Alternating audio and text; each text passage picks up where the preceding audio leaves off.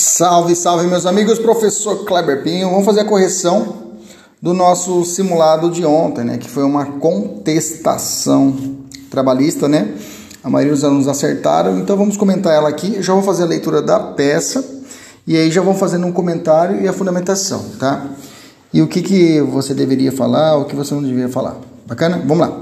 Começando assim a peça. A peça diz: A sociedade empresária Tecelagem Fio de Ouro procura você como advogada ou advogado Bom, quando uma empresa te procura, quando o enunciado fala que a empresa vai te procurar, você já tem ali, pelo menos de cara, tem que entender que estamos falando, por regra, de uma contestação ou de um recurso ordinário, tá? Ou até um agravo de petição.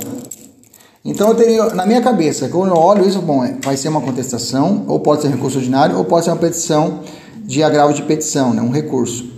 Mas também, é claro, pode ser um mandato de segurança, pode ser uma inquérito de apuração de falta grave, pode ser também uma ação de consignação e pagamento. Mas como eu disse para você, de cara o que mais cai, né, o mais comumente cai, seria a parte da contestação e, e recurso. Então você já sabe disso, você já pode até escrever. Eu estou defendendo a empresa. Coloca assim para você não ficar perdido.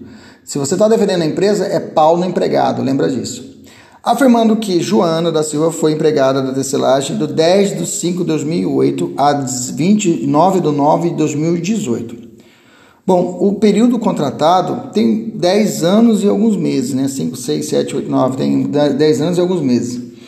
Eu vou te dar outra dica. Quando a questão apontar que o trabalhador, e você está defendendo a empresa, e a questão te apontar que há mais de um período de cinco anos trabalhado, ou seja, ela trabalhou na empresa há mais de cinco anos, fique atento que vai aparecer uma prescrição quinquenal ou prescrição a prescrição parcial, que é aquela que você observa a partir do ajuizamento da ação cinco anos para trás. Beleza? Tranquilo? Nem se a questão não falar nada, você já vai pedir, tá? Você pede a prescrição, já estabelece que a prescrição não abarca os, só abarca os cinco primeiros anos pós, é, é, é, antes da, a partir, né, da, da distribuição da demanda, você recua cinco anos para trás. Beleza? Bom, continua a questão. Ajuizou reclamação trabalhista em face da sociedade empresária em 15 de 10 de 2018. Então, um mês depois que ela saiu da empresa, ele mais ou menos, ela já entrou com a ação. Então, não dá que se falar da bienal, a total. Bacana? Com pedido certo determinado e com indicação do seu valor. Ele já trouxe que o processo tramita na 80 Vara do Trabalho de Cuiabá, né? Bem que nem existe ainda essa tanto de vara trabalhista aqui em Cuiabá, né? Mas tudo bem. Sob o número tal, e Joana pediu, requereu da ex-empregadora a indenização por dano moral, alegando ser vítima de doença profissional, já que o mobiliário da empresa, segundo ela, né, diz que não respeitava as normas de ergonomia. E ela, inclusive, juntou, se você ler mais para baixo, vai dizer que ela juntou na petição inicial lausos de ressonância né, magnética da coluna vertebral com a diagnóstico de doença degenerativa. Ah, aqui está o, o, X da questão, tá?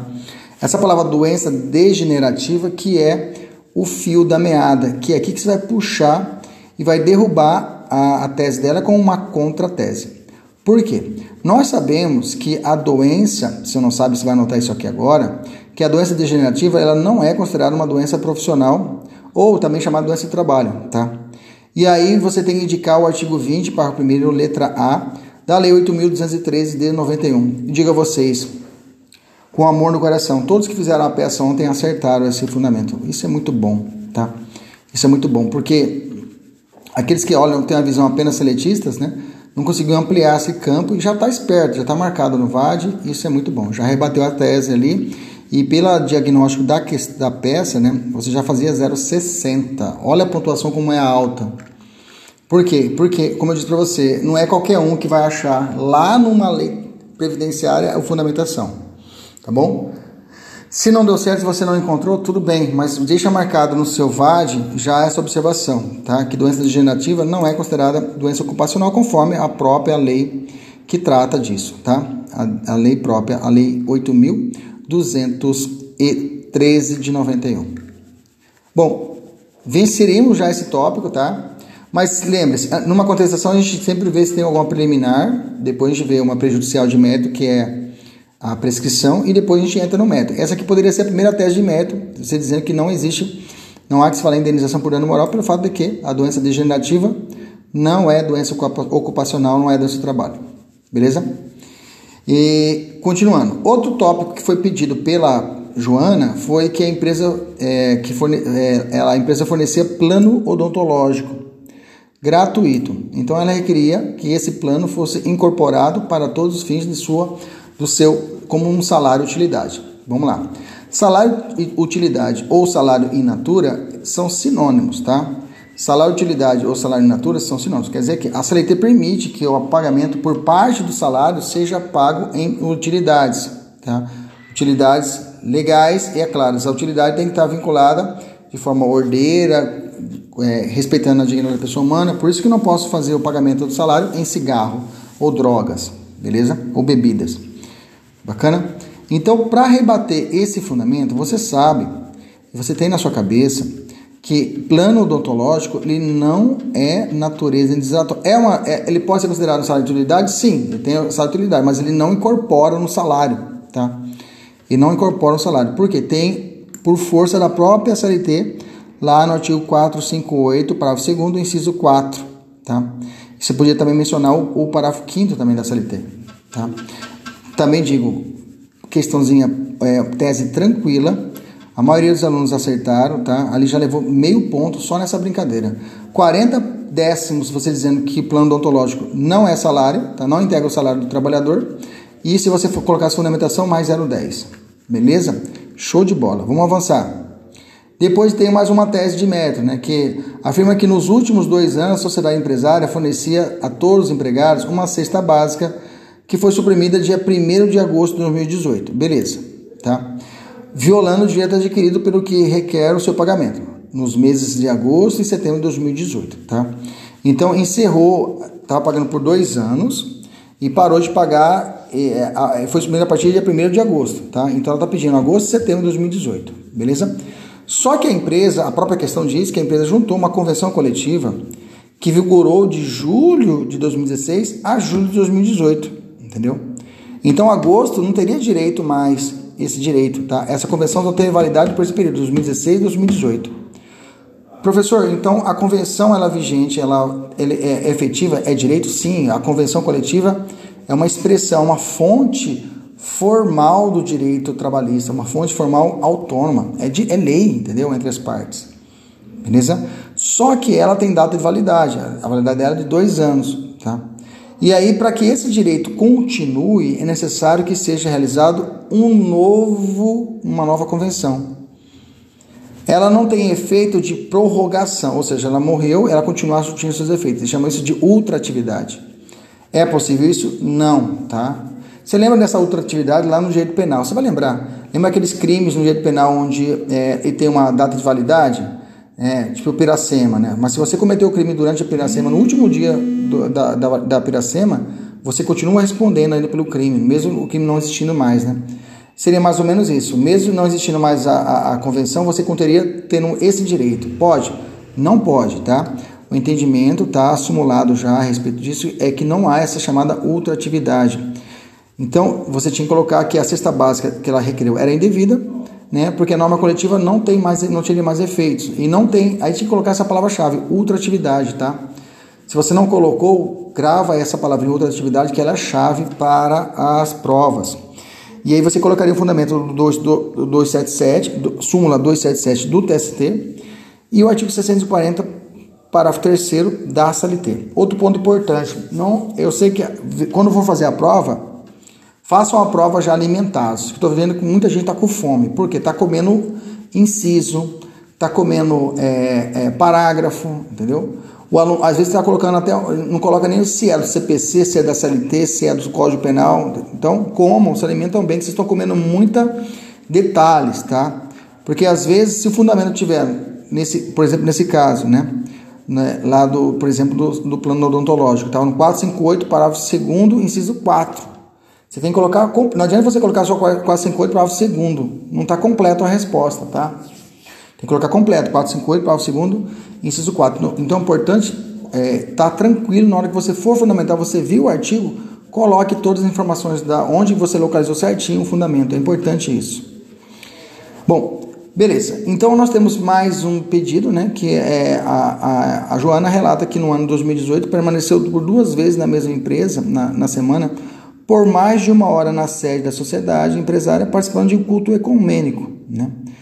Ele disse que isso é tempo à disposição do pregador. Eu estou aqui, você não quer. Eu estou aqui, você não usou meu trabalho porque você não quis, né? É aquela ideia do tempo à disposição, né? Nesse sentido, é, é, inclusive a, a, a, própria empresa juntou uma circular que informava que todos os empregados que eles poderiam participar do culto da empresa, que ocorria todos os finais de semana. Mas ela teria direito, então, então a empresa afirmou, ela teria direito a essa incorporação, esse tempo à disposição? A resposta é não. Tá? Esse tempo à disposição está bem explícito no artigo 4 parágrafo 2 inciso 1 da CLT, que explica que não é tempo à disposição e coloca várias outras hipóteses lá. Só fica esperto quando aquela rosa troca de uniforme, né? Que é a exceção à regra. Mas o resto não é devido, tá? Então eu teria que rebater isso, é uma tese também de mérito, e aí seria, você já levava 0,50, tá? Depois disso, né? Ela ainda afirmou que por tempo da sua demissão, né? Por tempo da sua demissão, é, que a Joana afirma que foi coagida moralmente a pedir demissão, pois não, se não fizesse, a sociedade empresária alegaria dispensa justa causa, apesar de não ter feito nada de errado. E ela pediu a anulação do pedido de demissão e o pagamento de direitos como se a dispensa sem justa causa, né? Só que é o seguinte, né? A empresa, ela juntou, né? Se você ler mais abaixo, a empresa juntou, né? O pedido de demissão dela escrito do próprio punho, pela autora. Ela, ela fez a escrita, né? Se a coação foi segurar na mão dela e escrever, aí não seria coação moral, seria coação física, né?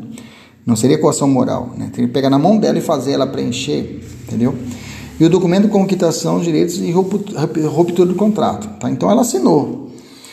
Mas aí como que eu vou fundamentar isso? Aí alguns alunos aqui me patinaram nessa parte. Mas sempre é isso mesmo. Sempre na peça tem um, um, uma, uma parte que é mais difícil. Então você poderia, a prova admitiu dois raciocínios. Bom, você podia negar a existência, tinha que brigar. Ela falou que tinha coação moral, você vai dizer que não tem coação. Então você dizer que, dizer que não existiu a coação, cujo, inclusive, o ônus, o ônus de provar isso pertence à autora, tá? Aí, quando você fala de ônus de provar, tá? Você vai ter que correr para o artigo 800, 818, inciso 1 da ACLT, tá? Lá fala sobre o ônus da prova, 800, 818, 818 da ACLT ou 3731 do CPC, tá? A prova ainda admitiu um outro raciocínio. Você podia falar o seguinte: olha, é, não houve ato lícito capaz de provar qualquer dano. Então, conforme é, a própria, o artigo 186 que, ou o 927 do Código Civil, não há de se falar em indenização. Só causa indenização aquele que causa dano a outro. Né? Aí seria um raciocínio não de tese processual, mas sim de direito material. Então a prova deu dois raciocínios. Uma, você podia falar que o ônus da prova era dela e não provou, ou então falar sobre direito material, falar que ela não causou dano a ser indenizável, conforme o artigo 186. Bacana? Tranquilo? Nesse, essa é raciocínio, até não foi baixa a nota, foi 0,50. Não colocou muito alto nesse, nessa, nesse ponto. Continuando, ela ainda reclamava que foi outra tese dela, que foi, ela foi contratada como cozinheira, mas que era obrigada desde o início do contrato, após preparar os alimentos, a colocar uma bandeja, colocar em uma bandeja e levar a refeição para cinco empregados do setor. E essa caracterização, essa situação caracterizava para ela uma ideia de acúmulo funcional e ela, é, com a atividade de um garçom, né, ela estava fazendo uma função de atividade de garçom e teria que pagamento de um plus aí salarial de 30% a mais.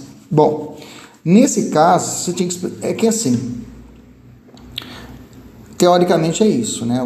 É, existe, eu já falei isso na sala de aula, o desvio de função ou acúmulo de função, cada função tem um feixe de, de, de, de vazantes, feixes de obrigações que não pode ser confundido com o acúmulo de função. Como eu disse para vocês, uma menina que trabalha numa loja no shopping, você sabe, ela vai entrar na loja, ela vai fazer a venda, vai ficar de pé lá e quando terminar, ela vai fazer a limpeza do, do, do shopping, da, da loja. Entendeu? Existe essa ideia de que existe dentro da função dela de estar organizando o estabelecimento e fazer a limpeza. Entendeu? Ah, professor, mas ela foi contratada para ser vendedora, vai estar limpando a, limpando a, a empresa. Então, mas já tem entendimento que seria um, um, dentro do feixe da profissão dela. Entendeu? Daquele, fez que eu falo daquelas vazantes, daquela que, que a sua profissão. Então, igualzinho a mim, professor, se eles assim, Kleber, você vai ter que fazer um trabalho de orientação de monografia. Ah, né, mas não é a minha orientação, eu sou candidato para ser professor. Tá, mas está no feixe da minha profissão como orientador. Entendeu? Eu não posso alegar como de função ou de função, porque a função do professor também perpassa por isso. Beleza? Então eu teria que rebater esse tópico também, né? Nessa ideia de desvio de acúmulo de função. Aí eu poderia jogar o 456. A maioria, do, todo, a maioria eles acertaram o 456, parágrafo único da CLT, matou com louvor essa parte. Bom, professor, aí seria encerrada a peça? Bom, aí se você continuar lendo, diz assim a, lei, a, a questão. Por fim, formulou um pedido de adicional de periculosidade, mas não o fundamentou na causa do pedido. Pronto, jogou a bola para você, né, parceiro? O que, que você tinha que falar aqui? Isso, inépcia, eu ouvi daqui. Inépcia da, da, do pedido de periculosidade, né? Conforme o artigo 330, parágrafo 1 inciso 1. O pessoal está tão afiado que todo mundo acertou. Inépcia. Todo mundo acertou, tá? Bom, para poder fechar, então eu tenho endereçamento, a qualificação das partes, indicação do 847, preliminar de inépcia, depois prescrição parcial. Lembra da prescrição parcial que foi para vocês? Então, a prescrição, a prescrição das pretensões anteriores a 2013, tá? ou a prescrição das pretensões anteriores ao juizamento da ação. Tá? E aí você colocaria o artigo 7 inciso 29, XX e X, ou o artigo 11 da CLT, ou o próprio artigo 308, inciso 1 do TST. Tá? Como eu falei, ela tinha mais de 10 anos, então a, o período que ela poderia pleitear seria apenas dos últimos, últimos cinco anos. Ah, professor, não falou nada. Você coloca assim mesmo na prescrição. Fala que houve. Toda vez que você viu que o período excede cinco anos de, de trabalho, você já mete lá uma, uma prejudicial de prescrição. Bom, então preliminar de, de, de, de inépcia, depois a prescrição. Depois, aí você vai na sequência: indenização doença profissional, salário in natura, né, o plano odontológico, né? Depois, a ultratividade da norma coletiva, o tempo à disposição e o pedido de demissão. Acúmulo de função e aí vem o encerramento. Bom, primeira coisa eu vou, vou lembrar das preliminares de inépcia que eu falei lá atrás. Primeiro tópico, primeiro tópico foi, ah, foi inépcia? Foi. Então você bate a que seja reconhecido a preliminar de inépcia. Depois, não foi a prescrição? Então você coloca que seja reconhecido a prescrição parcial. E por fim, você vai pedir a total improcedência né? A improcedência de todos os pedidos constantes na inicial, tá? Aí é o mérito, tá? Você pode fazer isso? Pode, não precisa especificar cada um deles. Você pode falar já geral. Fala, ó, primeiro você fala da, da preliminar, que é um tópico, depois você fala prejudicial, que é outro tópico, e aí o mérito você coloca tudo junto. Requer a improcedência de todos os pedidos da, é, da inicial. Ah, pessoal, mas eu quero fazer um por um. Pode fazer, fica à vontade, tá? Não tem problema nenhum. E aí você coloca embaixo, tem que lembrar das, da produção de provas, Nesse, ah, aliás, antes disso, antes de finalizar, depois da comum profissional tinha que colocar um tópico de é, é, a sucumbência, tá? Não apareceu no gabarito, mas você tem que colocar na sua contestação o pedido de sucumbência, tá bom? Depois disso, é, aí vem os pedidos, né? Depois, produção da prova por todos os meios admitidos em direito. Não tem valor da causa, tá? Não tem valor da causa. E aí, fechamento dia, local e advogado OAB. Beleza? Foi uma, uma peça tranquila, eu acho que não vai ter é, nenhum empecilho. Depois eu vou mandar as fotos individualmente para cada um daqueles que fizeram a peça em casa, eu também vou dar uma olhada, e o pessoal que fez a peça é, aqui presencialmente. Beleza? Um abraço, até mais, tchau, tchau.